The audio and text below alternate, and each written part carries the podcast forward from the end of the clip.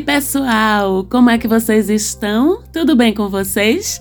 Por aqui está tudo bem. Eu sou Marcela Marques, falando com vocês diretamente daqui de Recife, Pernambuco, conversando toda semana sobre astrologia, sobre o que é que está acontecendo no céu, como é que vai chegar na Terra e o que é que vai impactar na Terra e, consequentemente, para a gente, a dança dos astros lá em cima, aqui no nosso mapa da maga. Vamos olhar agora a semana que vai do dia 7 até o dia 13 de fevereiro, uma semana com algumas coisas legais, importantes acontecendo, a começar pelo dia 8 terça-feira, onde a lua deixa sua fase nova e começa a fase crescente. A lua começa sua fase crescente nessa terça-feira, no signo de touro. E se na lua nova a gente plantou nossas sementinhas do que a gente queria fazer crescer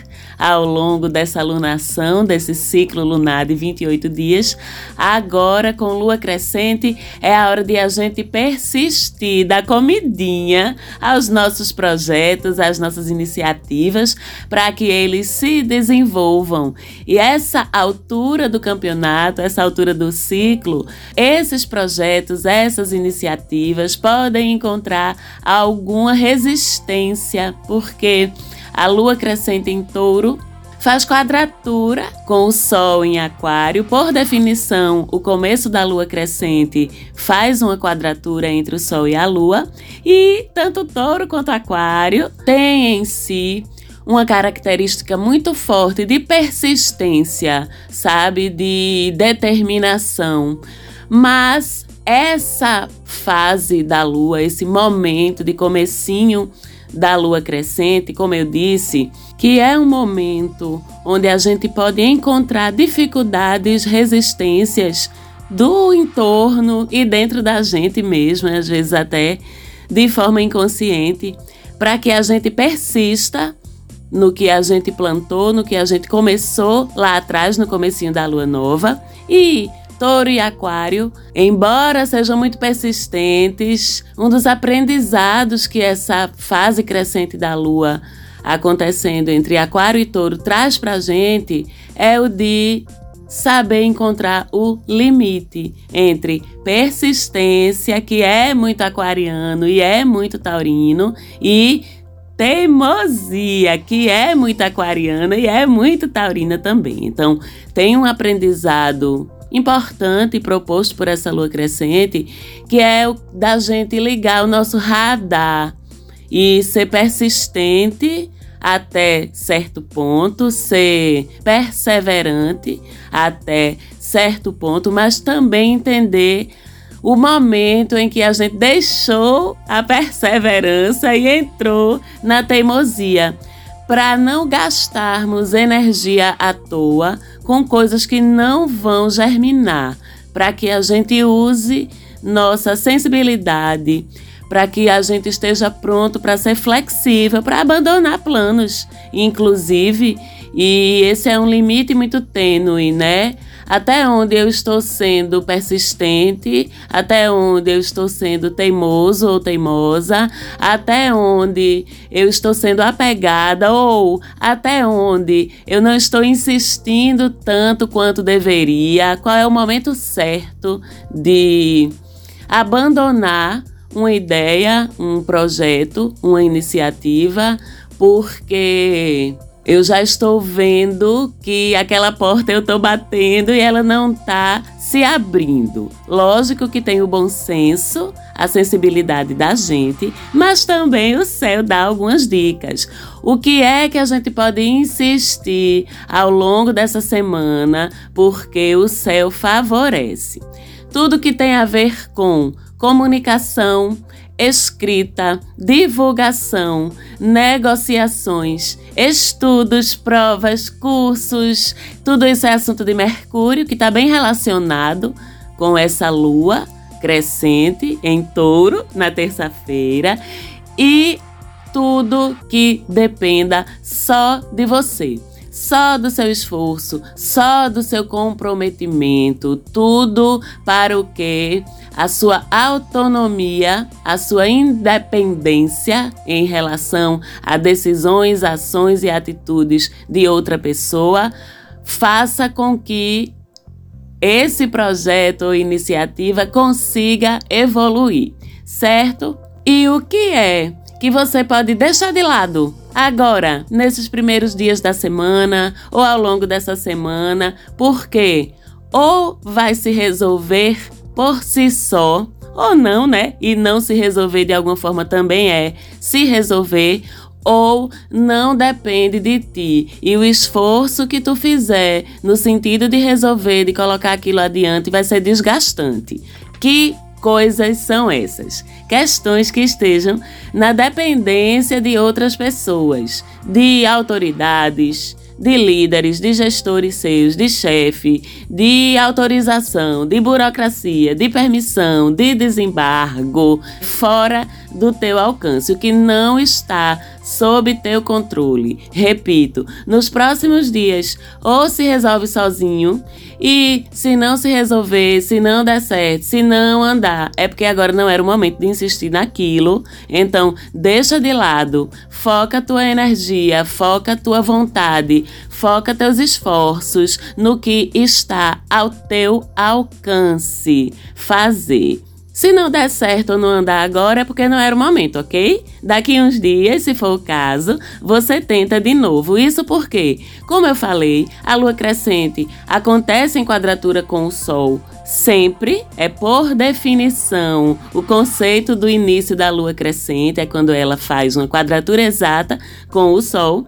Mas a gente tem um agravante esse mês, esse ciclo, que é que essa lua crescente acontece em quadratura com o Sol, mas acontece em quadratura com Saturno também, nosso cobrador, nosso sensor, né? Nosso limitador, às vezes um fator dificultante, restritivo das coisas. Então é por isso que eu tô dando tanta importância a esse momento de início da lua crescente, porque a gente tem essa pressão extra de Saturno que a gente sabe que sempre dá uma freada no ritmo das coisas, coloca alguns obstáculos para ver como é que a gente vai lidar com isso. E o que é a quadratura? A quadratura é justamente a resistência, a dificuldade que pode estar dentro da gente e a gente projeta para fora. Vamos pensar nisso também? Será que tem essa dificuldade toda mesmo ou é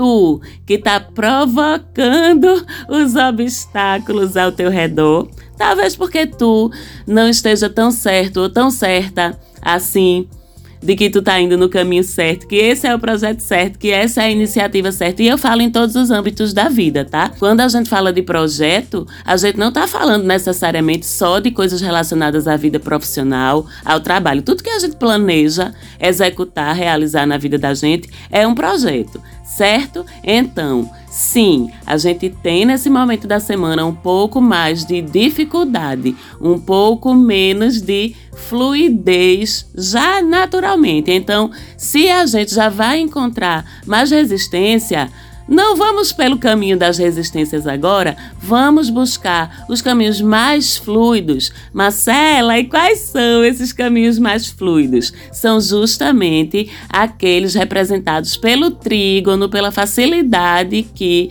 a Lua faz com Mercúrio e com Plutão, principalmente agora nos dias 8 e 9 dessa semana. Eita, se de um lado Saturno fechou uma porta, fazendo quadratura com a Lua, por outro lado, Mercúrio e Plutão abrem outra porta, fazendo um trígono. Então, que caminhos são esses que a gente deve buscar seguir por eles?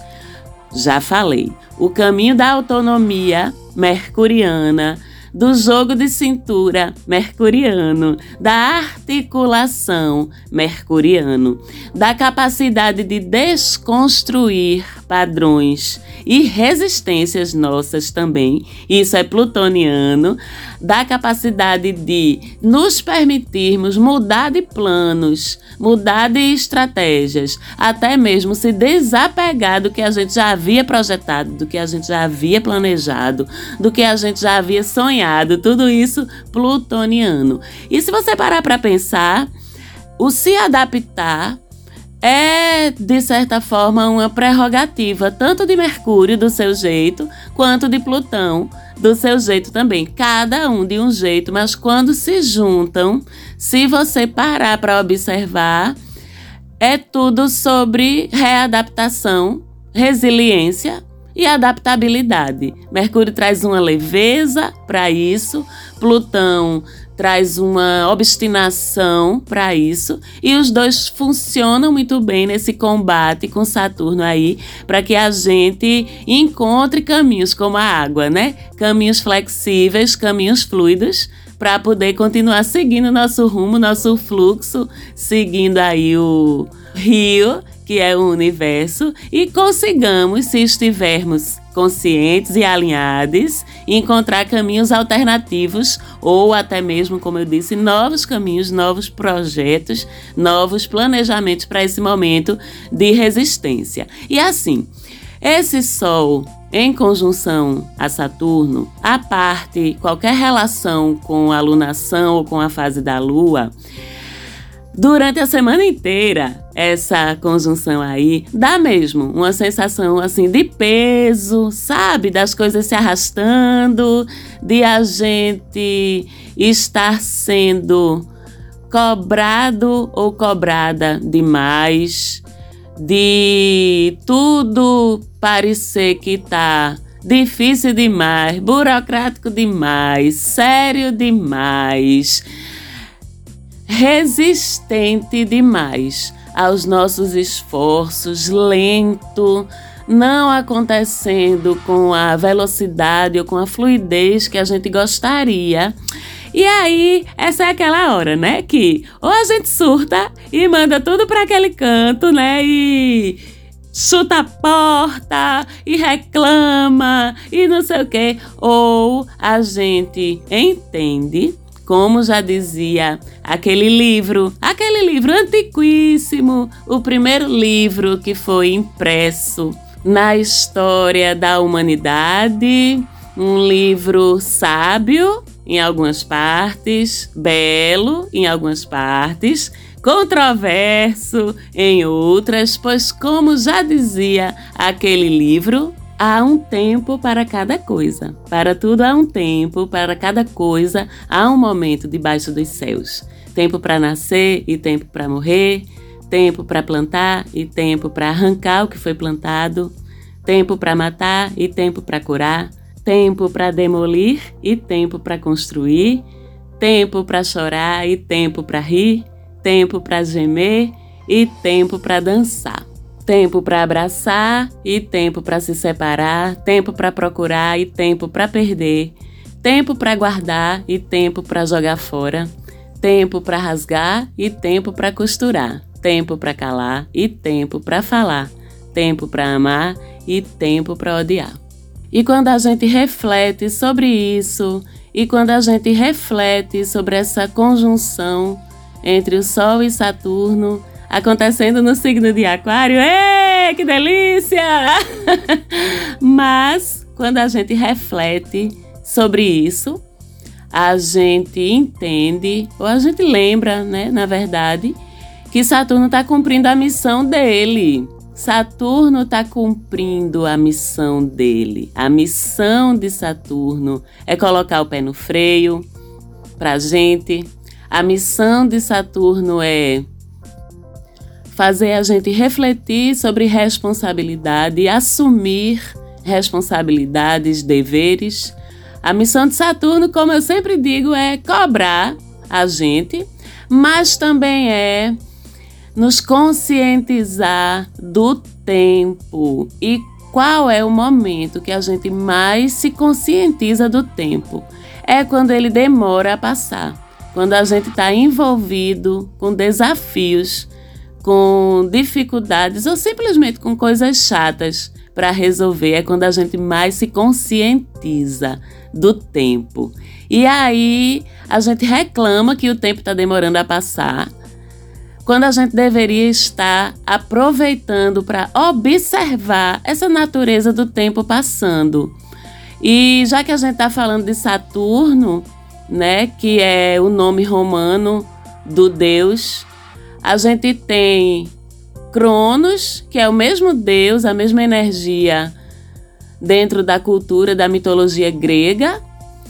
E tem uma reflexão importante aí dentro, que como já dizia Albert Einstein, tudo é relativo, inclusive o tempo. Só que esse conceito não foi Einstein quem inventou, não, viu? Dentro da, da mitologia romana, na qual e grega, né, na qual a astrologia ocidental, que é basicamente a minha escola de astrologia se baseia, existem dois conceitos de tempo: o tempo Cronos e o tempo Kairos. O tempo Cronos é o tempo que a gente mede, é o tempo que a gente olha para o relógio e vê os segundos passando, é o calendário, são as projeções de tempo adiante que a gente faz, é o relógio, o tempo Cronos.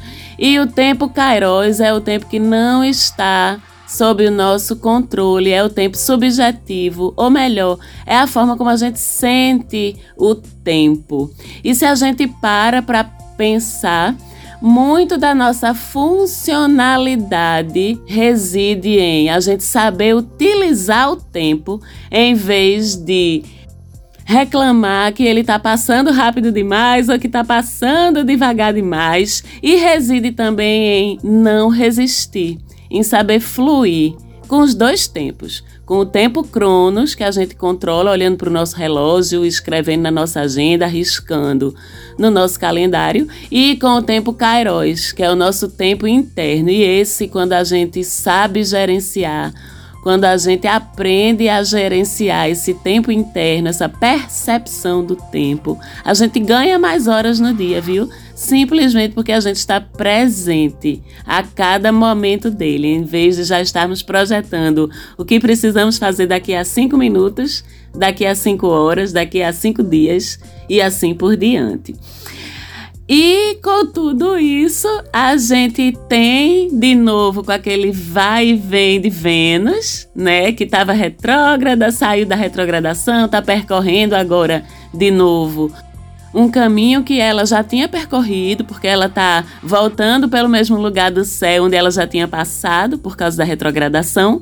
Ela se encontra com Marte de novo, os dois conjuntinhos lá em Capricórnio, aquele casalzinho às vezes complexo, às vezes apaixonadíssimo, que a gente se estranha, bem como a gente aqui na Terra, né? E esse encontro em Capricórnio dos dois tem química, tem entendimento, tem objetivos em comum, tanto na vida em geral quanto na relação, mas também tem a natureza capricorniana de reserva, de necessidade de estar no controle das emoções, de uma certa dificuldade de se abrir e de deixar fluir as coisas. Então é interessante que os dois, Vênus e Marte, estejam se encontrando conjuntos com tanta coisa em comum, né, dentro do mesmo signo, com tanta coisa em comum, intelectualmente falando, emocionalmente falando, estruturalmente falando, identitariamente falando, porque os dois estão operando sob a energia de Capricórnio, mas que com tanto em comum seja tão difícil esses dois lados se entregarem e se integrarem, porque é muita identidade, mas muita reserva. Então, essa conjunção de Vênus e Marte em Capricórnio essa semana talvez seja sobre a gente refletir sobre os nossos medos nas relações, sobre como a gente pode se sabotar e sabotar boas relações por causa do nosso medo de perder o controle sobre a gente, sobre nós mesmos, né? Porque se entregar a outro nos faz vulneráveis, sim, nos torna vulneráveis, mas a vulnerabilidade não necessariamente é algo ruim. Como eu já disse aqui algumas vezes, a vulnerabilidade nossa, ela é nossa e ela é nosso direito.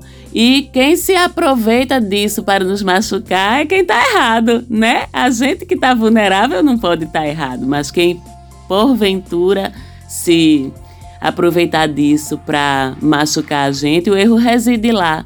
Então, vamos refletir sobre isso também. Que semana reflexiva, não é mesmo? Pois é. Com Saturno em cima do meu Sol, estou eu própria aquariana reflexiva. Mas, ainda bem que nessa conjunção, Vênus e Marte recebem um apoiozinho do meu regente Urano, né, que faz trígono com os dois ao longo da semana, e isso traz uma quebrada né? Ainda que a quebrada dessa rigidez, desse medo, dessa reserva aconteça por fatores inusitados ao redor do casal, como sempre é prerrogativa de Urano, né? Então traz um pouquinho de transgressão aí, um pouquinho de surpresa, de inesperado, um pouquinho de sorte também para que as coisas fluam melhor, né, com mais leveza no amor e no dinheiro também. Não podemos esquecer que Vênus rege as nossas finanças e Marte rege a nossa motivação, rege a nossa vitalidade para que a gente corra atrás das coisas que a gente quer. Então, Vênus e Marte reunidos com a ajuda das boas surpresas que Urano faz quando ele forma um ângulo interessante com outros astros, é um período bem bom também para a gente valorar nossas ideias criativas e colocá-las em andamento, colocá-las em atividade, certo? E por fim, quero alertar vocês para o fim de semana que vem, já, próximo sábado dia 12, próximo domingo, dia 13, onde a gente tem uma lua em Câncer, né?